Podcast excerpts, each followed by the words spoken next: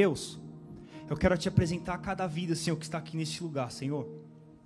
O Senhor preparou, Senhor, a vida de cada um deles, e só o Senhor sabe como eles entraram por essas portas. Deus, de acordo com a revelação do Teu Espírito Santo, eu te peço, Pai, fala com o Teu povo, age, Senhor, de uma maneira poderosa. Senhor, essa é a minha oração, Senhor, que o Teu Espírito tenha total liberdade, Senhor, de trabalhar nessa casa, nessa hora e você que diz, grite amém. amém. Amém, irmãos. Obrigado a todos pelo carinho, pelo pastor, pela pastora, né? Só eles mesmos para acreditar em alguém como nós, né? Não poderia deixar também os meus agradecimentos à minha esposa, que para quem não sabe, antes de ministrar, a gente ministra em casa, né, Diogo? A gente ministra em casa e, e várias coisas passam na mente, né? E a gente fica, Senhor, tentando fazer com que Deus ele ele confirme, né, cada vez mais. E eu quero agradecer a minha esposa, a minha família por todo o carinho, né? Sem sem eles, sem Deus, nós não estaríamos aqui. Amém, irmãos? Vamos lá? Você que está aqui essa noite, eu quero te fazer um convite especial. Deus ele colocou no meu coração um tema fala sobre voltando para casa. Esse é o tema e esse vai ser o texto que Deus ele falou comigo. Você que pode, abra sua Bíblia no livro de Lucas, no capítulo 24, e nós vamos ler apenas um versículo, que é o 33. Lucas capítulo 24, 33. Você que não trouxe a sua Bíblia, quiser acompanhar comigo no telão, diz assim: E na mesma hora, levantando-se, tornaram para Jerusalém, e acharam e acharam congregados os onze e os que estavam com eles. Amém? Apenas esse versículo, e eu quero em poucos minutos trazer aquilo que Deus tem falado comigo essa madrugada. Quando Deus me trouxe esse título, voltando para casa, eu orando a Deus, eu comecei a buscar dentro dos textos bíblicos, e o Senhor me trouxe à memória dois homens, diga dois homens, dois discípulos, dois homens de Deus, que acompanhavam Jesus em toda a sua trajetória. A Bíblia é recheada de momentos em que Jesus curou enfermos, Jesus curou o cego, Jesus curou o surdo, Jesus curou muitas enfermidades naquela época. E, os, e, e as pessoas que andavam com Jesus como seus discípulos, eles já estavam acostumados a ver Jesus a fazer vários milagres. Os discípulos estavam acostumados a ver Jesus curar cego, ver Jesus a curar o enfermo. Haja vista uma das, uma das situações, talvez a única que eles ainda não haviam visto, é a ressurreição de alguém. E a Bíblia nos fala que chegou o momento que Jesus ressuscitou a Lázaro. Lázaro já estava morto. Uma pessoa correu até aos pés de Jesus levaram ele até o local, só que Lázaro já estava morto. E talvez a último evento para fechar a tampa, como diz a minha mãe, para fechar com chave de ouro, aconteceu e eles presenciaram isso. Os discípulos foram aqueles que viram Jesus curar o cego, o surdo, o mudo, e haja vista, expulsaram demônios, como aquele homem que a Bíblia também nos relata, que ele morava em cemitérios ele, ele se cortava, eles andavam com corrente, que é o demoniado de Gadara. Eles presenciaram várias coisas que Jesus fizera naquele momento, inclusive a ressurreição de Lázaro. Só que a Bíblia nos fala, no capítulo de Lucas, capítulo 24, que o mesmo Jesus que curou a muitos e ressuscitou aquele momento, e os discípulos acompanhavam a todo o momento, ele chegou diante dos seus discípulos e falou assim: Olha, é chegado o momento em que o filho do homem será entregue aos homens. É necessário que isso aconteça. Serei crucificado, eu vou morrer, mas ao terceiro dia eu vou ressuscitar. Isso é necessário que aconteça. Só que na mente dos discípulos, assim como nas nossas mentes atuais, nós só vamos recordar ou lembrar com facilidade dos momentos em que Jesus continua curando, dos momentos em que Jesus ele levanta o paralítico, Nós vamos recordar com facilidade quando Jesus abre porta de emprego. Nós vamos recordar quando Jesus ele faz algo que para os nossos olhos é impossível. Só que nós nunca vamos se lembrar que vai chegar um momento na nossa vida que vai chegar o dia mal, mas que Jesus também continua do seu lado. O dia mal é um dia em qual nenhum de nós temos prazer de falar ou de relembrar. O dia difícil, eu posso parar, sentar com vocês e recordar de grandes cultos que Deus fez através das mãos de Deus. Eu fui um dos que estava aqui quando Deus resolveu visitar a casa e impactou a vida de um jovem que está aqui à minha frente. Eu fui um dos, assim como o Alisson, levanta a mão para o povo te conhecer, que nós tivemos o prazer de um dia em que Deus resolveu visitar a casa. Deus visitou a vida desse moço e nós tivemos que levar ele para casa. E foi uma das frases que eu nunca vou me esquecer. Que eu falei, voltei para minha casa e falei para o Alisson: nós não podemos parar, nós não podemos desistir, porque assim como Deus fez na vida dele, Deus também pode fazer na nossa também. Ah, eu me recordo de chegar até o portão do nosso irmão, qual é o nome mesmo, varão? O Ítalo. E já era muito tarde, eu bati as palmas. E eu lembro da, da mãe dela, a mãe dele, perdão. Com muito medo, ela olhava assim: O que, que foi? Falei: oh, Por favor, preciso falar com você. Sabia nem como chegar. Está aqui, testemunho ocular. E nós batemos as palmas, ela não sabia nem como chegar, meio preocupada. Eu falei assim para ela: calma, o seu filho está bem está no carro. Ela falou: aconteceu algum acidente? Estou errado? Aconteceu alguma coisa com meu filho? Eu falei: não, calma. Jesus resolveu visitar a casa. E ele foi surpreendido com a presença dele. Irmão, se você não se alegrar mais por isso, por que você se alegraria? Eu me recordo de ela colocar a mão no peito e ela mal via a hora da gente abrir a porta do carro. Porque uma mãe sabe a preocupação de ter um filho. E ela não imaginava que quando abríamos as portas, o rapaz mal conseguia se mover. E quando ela, ele se levantou, ela foi correndo abraçar ele e falou assim: Eu também fui batizado no Espírito Santo. Aquele dia eu vi eles descendo e a gente ficou como num filme, esperando eles descer as escadas e ir para casa. E nós voltamos para a igreja, falando: Meu Deus, que culto foi aquele? Em que Deus resolveu visitar o jovem e fazer algo maravilhoso. Eu me recordo de um culto em que estávamos aqui orando, de manhã, todo domingo de manhã, para quem não sabe, nós estamos bem mais cedo e a gente falava: Senhor visita o teu povo, faz alguma coisa. Meu Deus, transforma as vidas. Eu me recordo do pastor pegar o microfone e começar a louvar aquele louvor grande é o Senhor. E para quem estava de manhã, lembra que Deus tomou o povo de tal forma que ninguém parou de chorar. Quem estava aqui? Levanta a mão, deixa eu ver. Você lembra desse dia? Você lembra, Evelyn? Quando ela aí cantava Grande é o Senhor e ninguém conseguia parar de chorar? E o pastor só teve uma atitude. Jesus resolveu visitar a casa. Ah, irmão, eu poderia falar vários momentos ou vários cultos que Deus resolveu fazer algo maravilhoso. Talvez eu estou esquecendo o dia em que Deus ele te impactou. Porque nós lembramos de coisas que marcam a nossa vida, sim ou não? Agora, quem é que vai recordar com facilidade o dia em que Deus resolve abrir as portas do céu? fechar lá e só te observar de lá de cima. É exatamente sobre isso que eu quero falar essa noite.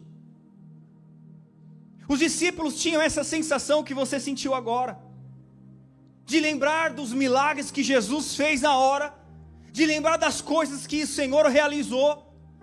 Só que no momento em que Jesus foi crucificado e foi morto, a Bíblia nos fala no capítulo 24 que houve uma grande dificuldade deles entenderem e aceitarem isso.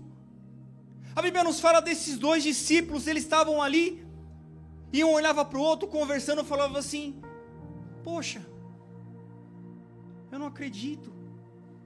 Até falaram que as mulheres foram até o sepulcro, mas Jesus não estava mais lá. Só que se você ler comigo no versículo, capítulo 24. E no versículo 24 diz assim: Porém, eles não o viram. As mulheres chegaram até, os, até o sepulcro, procuraram Jesus, mas Jesus lá não estavam. Olha lá, Lucas 24, 24. E alguns dos que estavam conosco foram até o sepulcro, sepulcro e acharam ser assim como as mulheres haviam dito. Realmente não tinha mais nada. Porém, eles não o viram. Não viram quem? Jesus. O corpo já não estava mais no sepulcro. E quando eles souberam disso, que o corpo já não estava no sepulcro, a única coisa que eles lembravam é que ninguém viu Jesus. Poderia ser qualquer um que roubou o corpo. Só que se você pesquisar um pouquinho na palavra, Lucas capítulo 27, versículo 62, a Bíblia nos vai falar que existia as autoridades da época, que sabia que Jesus fez uma promessa para os seus discípulos, dizendo que eu vou morrer, eu vou ser crucificado, é necessário que o filho do homem seja entregue aos homens, mas eu vou ressuscitar ao terceiro dia. E as autoridades daquela época foi a primeira que se lembrou.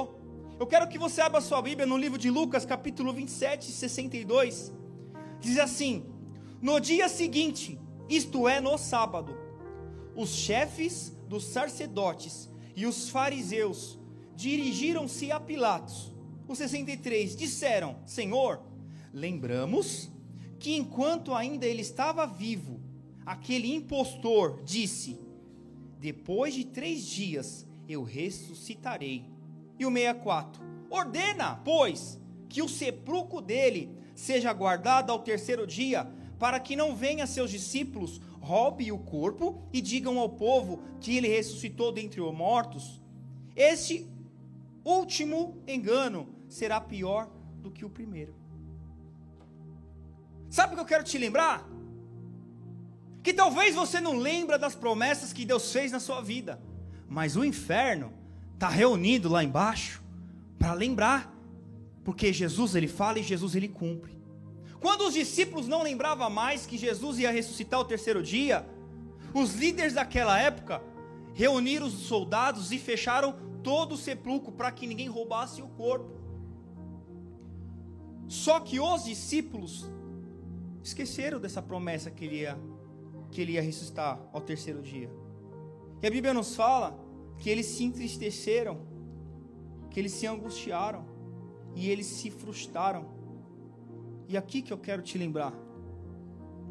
Talvez você não recorde da promessa que Deus fez para a tua vida. Talvez você não se recorda mais daquilo que Deus ele tem para você e para sua família. Mas no momento que você não conseguir mais se lembrar, e que na sua mente bateu o desespero da frustração, do desânimo, da perca de esperança, irmãos, pelo amor de Deus, não tome decisão em momentos difíceis, porque os momentos difíceis vai fazer com que você tome decisões erradas em momentos inoportunos. E a Bíblia nos fala que dois discípulos, quando não lembravam mais que Jesus ia se ressuscitar, eles um olharam para o outro, quer saber? não viram o corpo, eu acho que não vai acontecer mais nada. Entraram o desânimo no coração deles, e eles saíram de Jerusalém e foram para uma cidade chamada Emaús. E no caminho de Emaús, esses discípulos conversando entre si falavam assim: Poxa, eu esperava que é, fosse ele, o Cristo, que ressuscitaria, que faria grandes coisas. E a Bíblia fala que Passaram-se 12 quilômetros. Jesus aparece no meio do caminho e pergunta para eles: Por que estáis tristes? Só que eles estavam tão angustiados por conta dos teus problemas, eles estavam tão angustiados por não entender o que Deus estava fazendo naquele momento, que eles, a Bíblia fala que eles não reconheceram que era Jesus. Eles saíram de Jerusalém, estava a caminho de Emaús, e não reconheceram o próprio Cristo que apareceu para eles no caminho. A minha palavra nessa noite é essa. Não deixe as tristezas da vida. Não deixe as coisas que está batendo na sua mente como frustração, como desânimo, fazer com que você não enxergue mais aquilo que você acredita. Jesus ele vai aparecer na sua vida E por muitas vezes, por muitas vezes, pelo sentimento que você está passando de frustração, desânimo, perca de esperança, vai fazer com que você não entenda que é Ele, mas Ele vai te buscar no caminho. Não interessa se ninguém vai atrás de você, Jesus vai atrás de você no caminho. No caminho de Emaús, ele estava tão entristecido, tão angustiado. Estavam todos ali em Jerusalém, e por conta da tristeza, do desânimos, eles nem se perceberam que já estavam saindo da direção daquilo que Deus havia deixado eles. Ei, não sai da onde Deus te colocou, porque se é para ficar em Jerusalém, fica em Jerusalém, até que do alto sejais revestido de poder.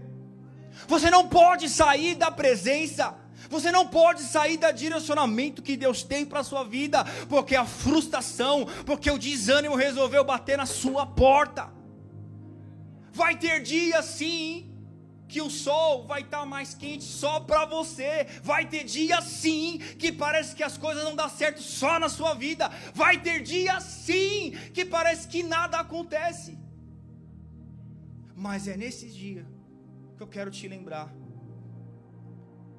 que é Jesus vai aparecer no caminho para a sua vida em nome de Jesus. É nesse caminho.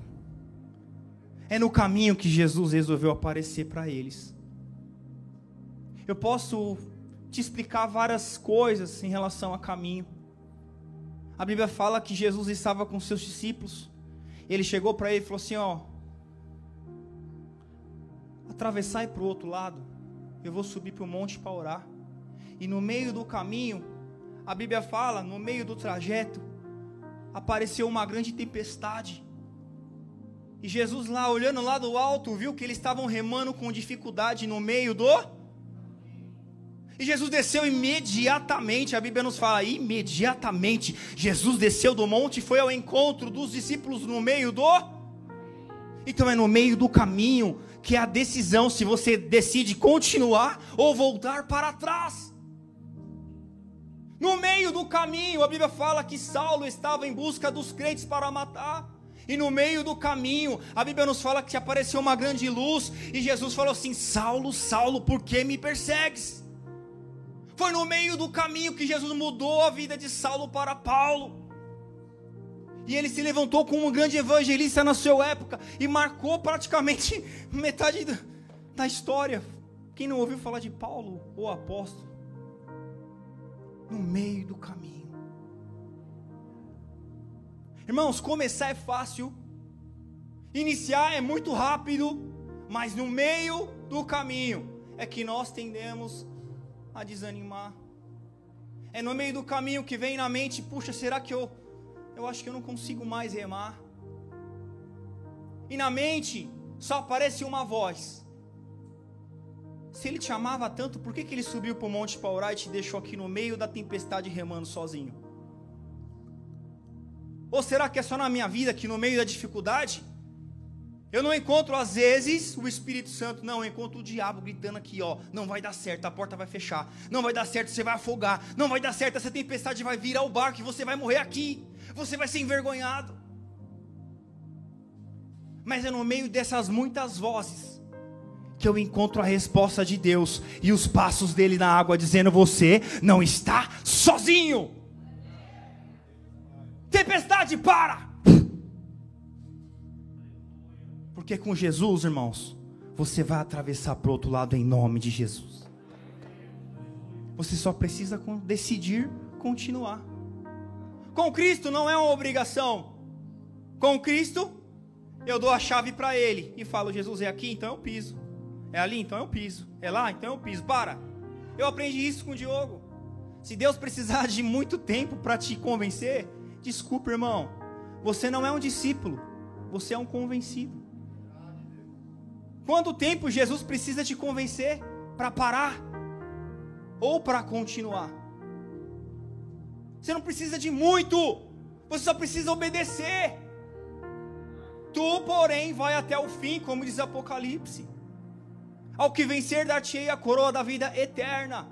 O que está em jogo aqui não é uma medalha, não é um pódio, é a vida eterna. Aqueles discípulos caminhavam com Jesus, andavam com Jesus, e no momento mais difícil da vida deles, eles esqueceram de todas as promessas. Veio a frustração, veio o desânimo. E eles falaram: Puxa, eu achava que era ele. Irmãos, eu quero que você abra sua Bíblia comigo, rapidinho. Lucas capítulo 24. Eu não vou sair do texto. Apenas o 21. Lucas capítulo 24, versículo 21. Diz assim, ó: Nós nós nós Sabe quem esperava? Os dois discípulos de Jesus. Nós esperávamos que fosse ele que remisse Israel, mas agora sobre tudo isso, é já hoje o terceiro dia desde que essas coisas aconteceram. Vai para o 22. É verdade que também algumas mulheres dentre nós maravilharam, ao qual de madrugada foram ao sepulcro. Vai para o 23.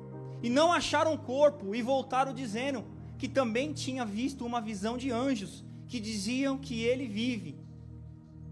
E alguns dos que estavam conosco, que eram os discípulos, foram também ao sepulcro e acharam e acharam ser assim como as mulheres haviam dito, porém eles não o viram.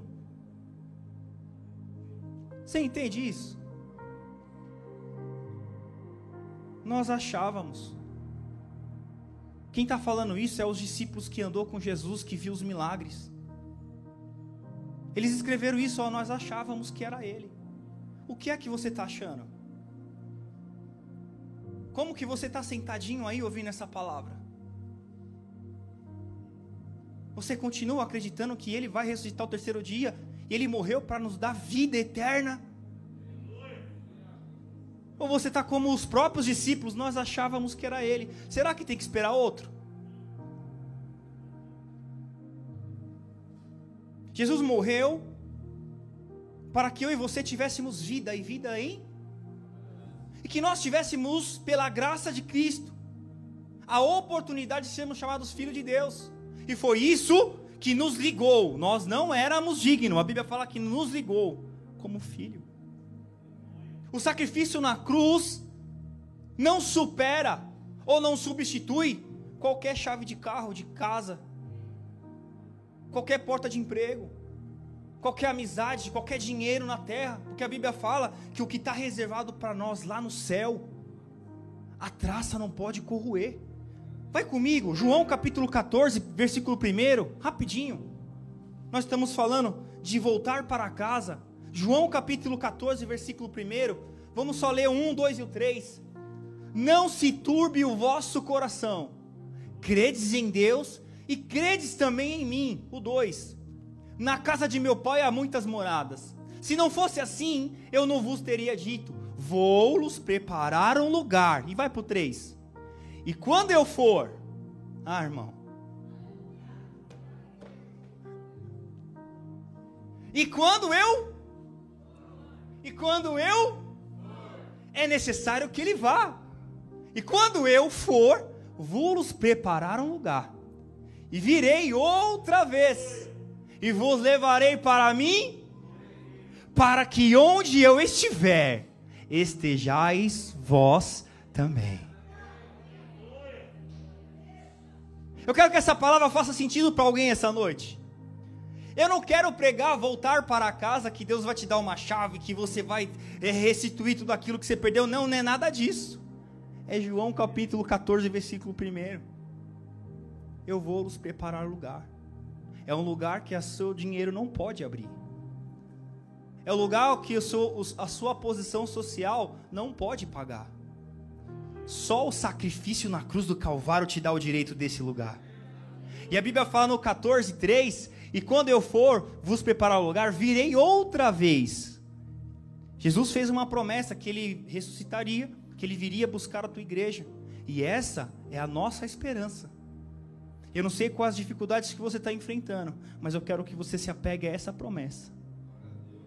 Eu vos levarei para mim mesmo, para que aonde eu estiver, estejai vós também. Os discípulos esqueceram disso. Só que no meio do caminho que eles saíram de Jerusalém para Emaús, Jesus apareceu, se aproximou perto deles e eles não perceberam, porque a angústia era muito grande. É verdade que quando nós estamos em extremo conflito, é verdade que nós, quando estivemos em, em grande dificuldade, nós passamos a não conseguir enxergar mais nada. Só que, irmãos, não conseguir reconhecer Jesus, eu não posso deixar de falar da palavra que Deus usou a nossa irmã Júlia. No Mateus capítulo 25, quando existiam cinco virgens loucas e cinco prudentes. Irmãos, a Bíblia fala que cinco tinham azeite na lamparina, e cinco no meio do caminho acabou o azeite.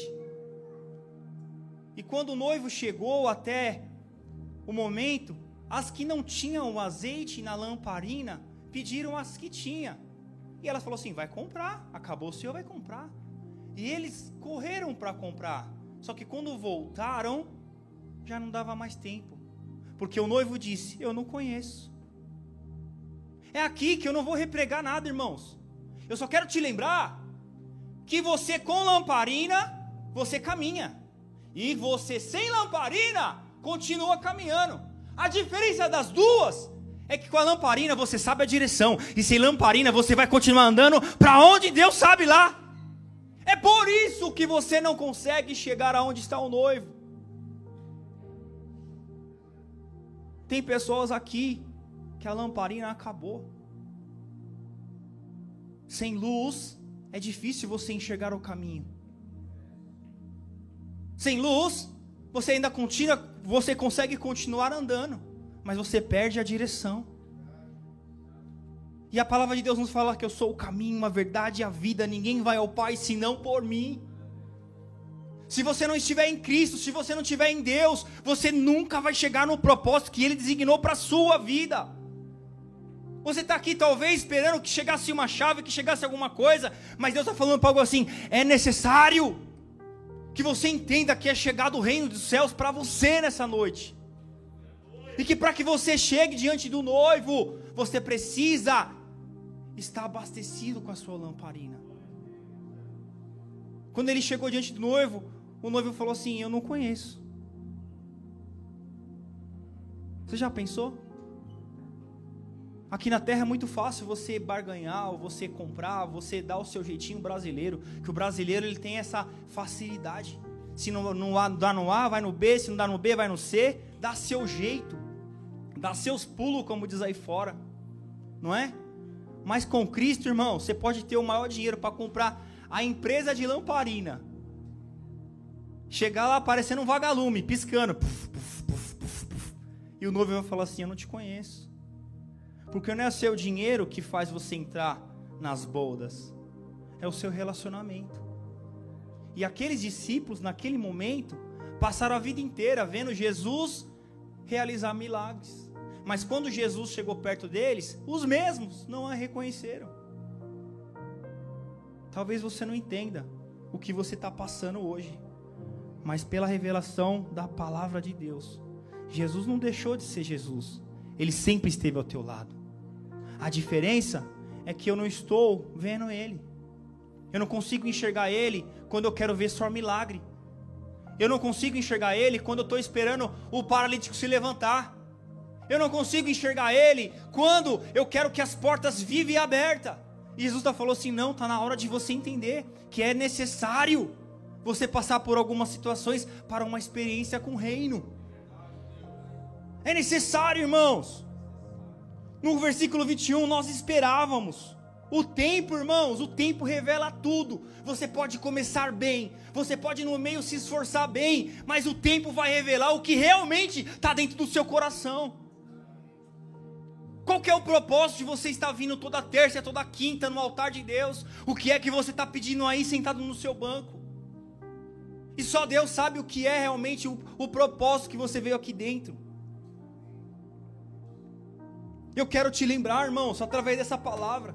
Se você que está aqui sentado essa noite, se esqueceu do propósito pelo que você entrou aqui, eu vou te lembrar como Jesus lembrou os discípulos, que esqueceram também. A Bíblia nos fala, vamos lá para fechar, irmãos.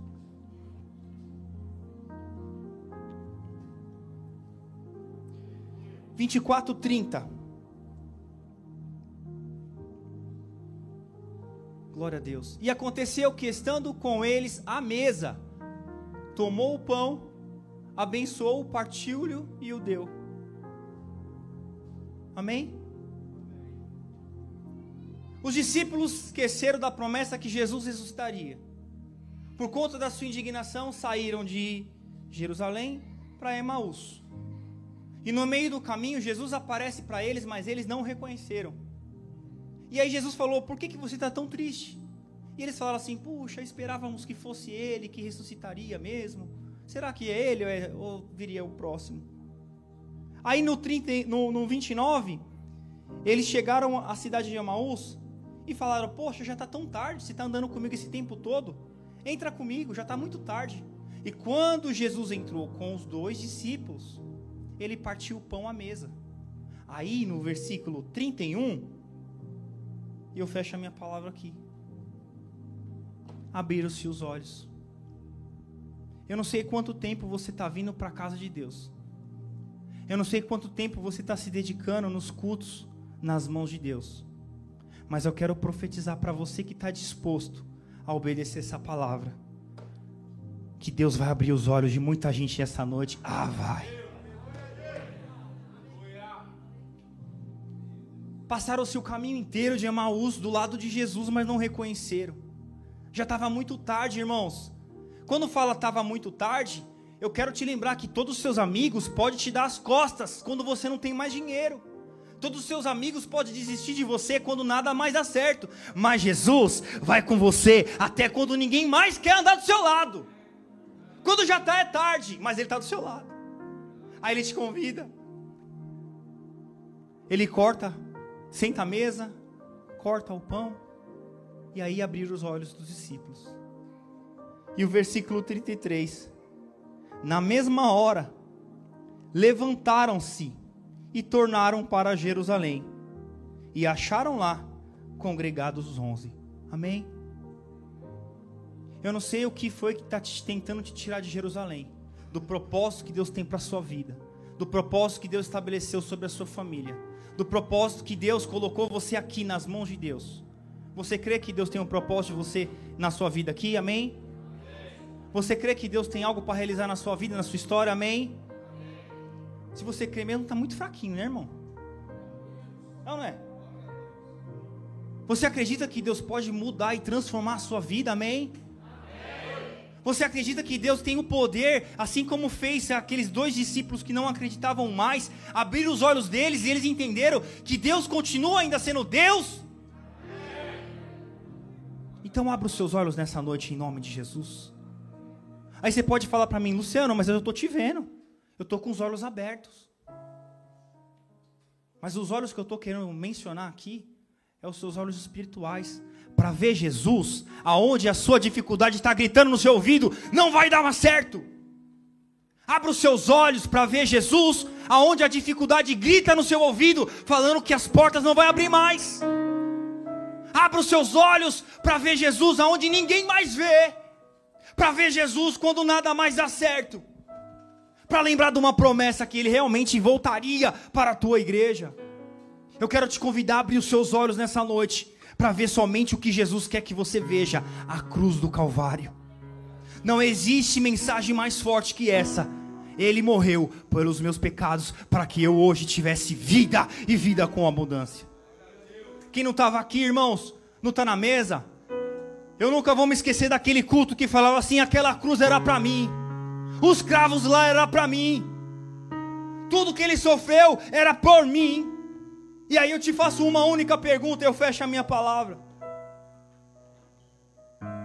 Com todo esse sofrimento que ele passou por você na cruz do Calvário, o que, que você está fazendo em gratidão a ele?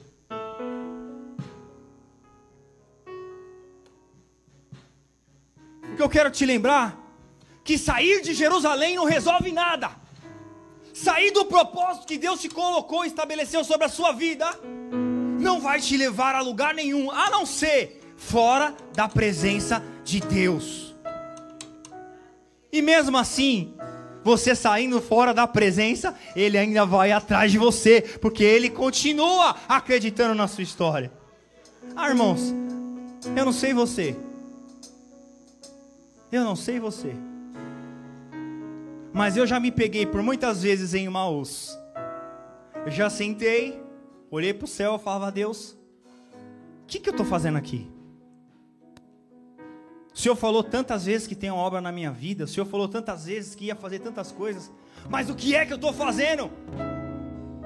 Em Emaús. Por que, Senhor? Que por mais uma vez eu caí, por que que por mais uma vez eu achei que ia dar certo e não deu, e agora eu estou aqui sentado, na beira de uma calçada, achando que não tem mais esperança, que não tem mais vida. E foi aí que Jesus resolveu se levantar na minha história. Eu nunca vou esquecer de um dia em que eu estava numa escola muito louco. E eu falava, Deus, se o Senhor não fizer algo na minha vida hoje, hoje mesmo eu me acabo. Eu já não aguentava mais usar tanta droga. Eu já não aguentava mais nada dar certo. Eu já não aguentava nada, nada funcionar na minha vida.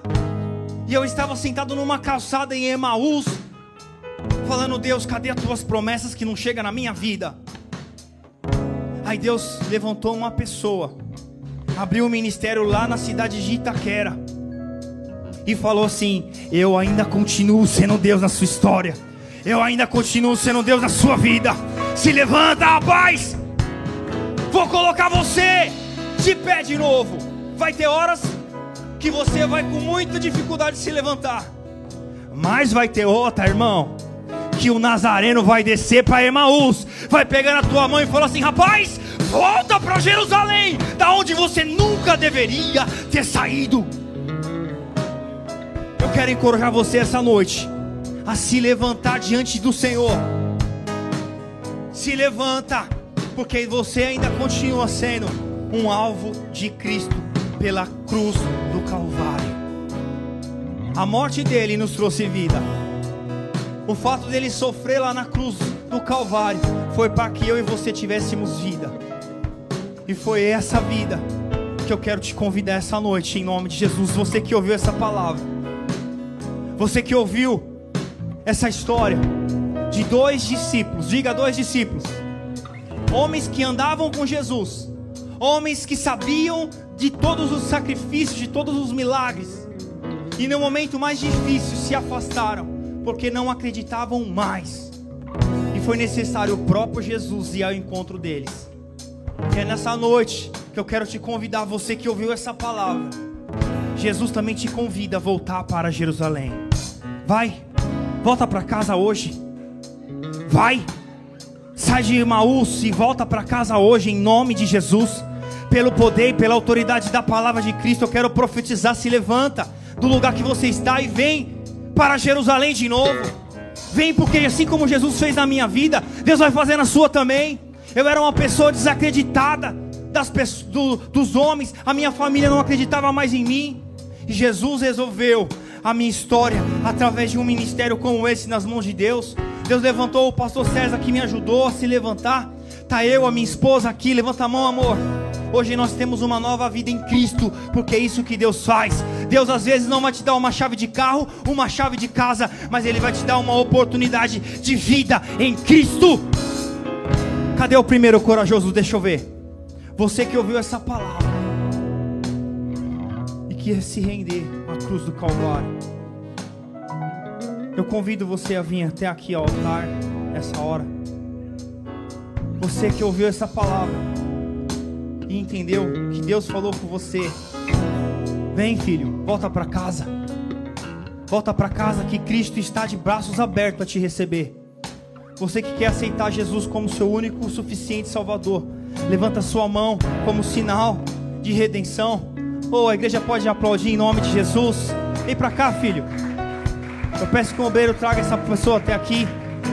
Volta para casa, em nome de Jesus. Aleluia. Oh, glória a Deus. Poder da palavra, né, Ju? Eu amo esse Deus. E você que acredita, aplaude o mais forte se puder, irmãos. Aplaude o mais forte se puder, em nome de Jesus. Você que ouviu essa palavra e quer se reconciliar com Cristo, levanta a sua mão da onde você estiver. Ou você que também conhece o Evangelho de Cristo.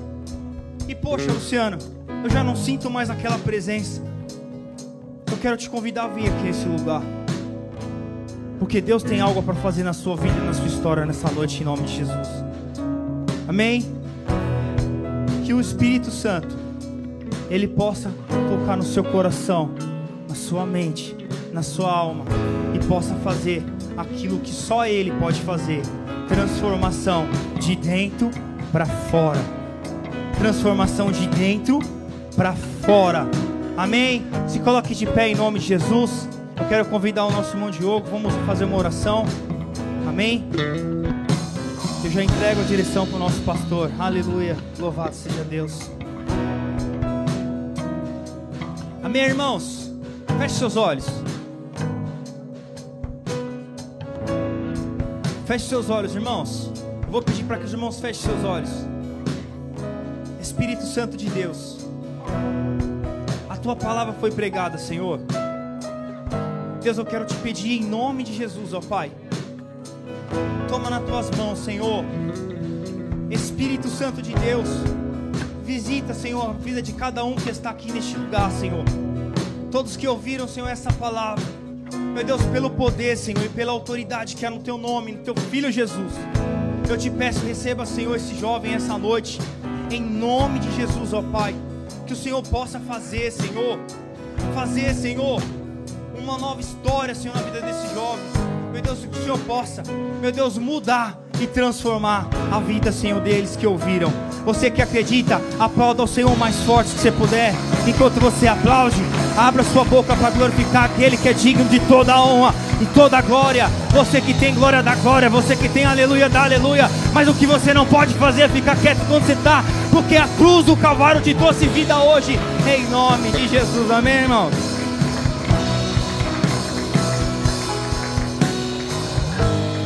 Recebe, recebe, recebe em nome de Jesus.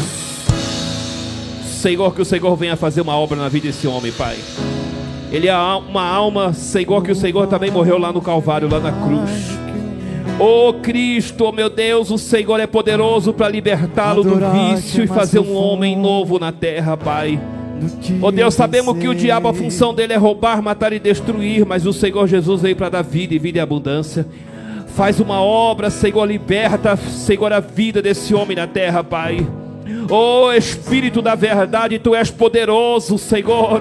Que todo espírito maldito do inferno, do vício, que quer destruir a vida desse homem, seja repreendido. Em nome de Jesus. Em nome de Jesus. Em nome de Jesus. Em nome de Jesus Cristo Nazareno, Senhor. Faz a obra, Jesus faz a obra. Jesus, eu declaro a bênção em nome do Pai, eu declaro a bênção em nome do Filho, em nome do Espírito Santo de Deus. Diga graças a Deus.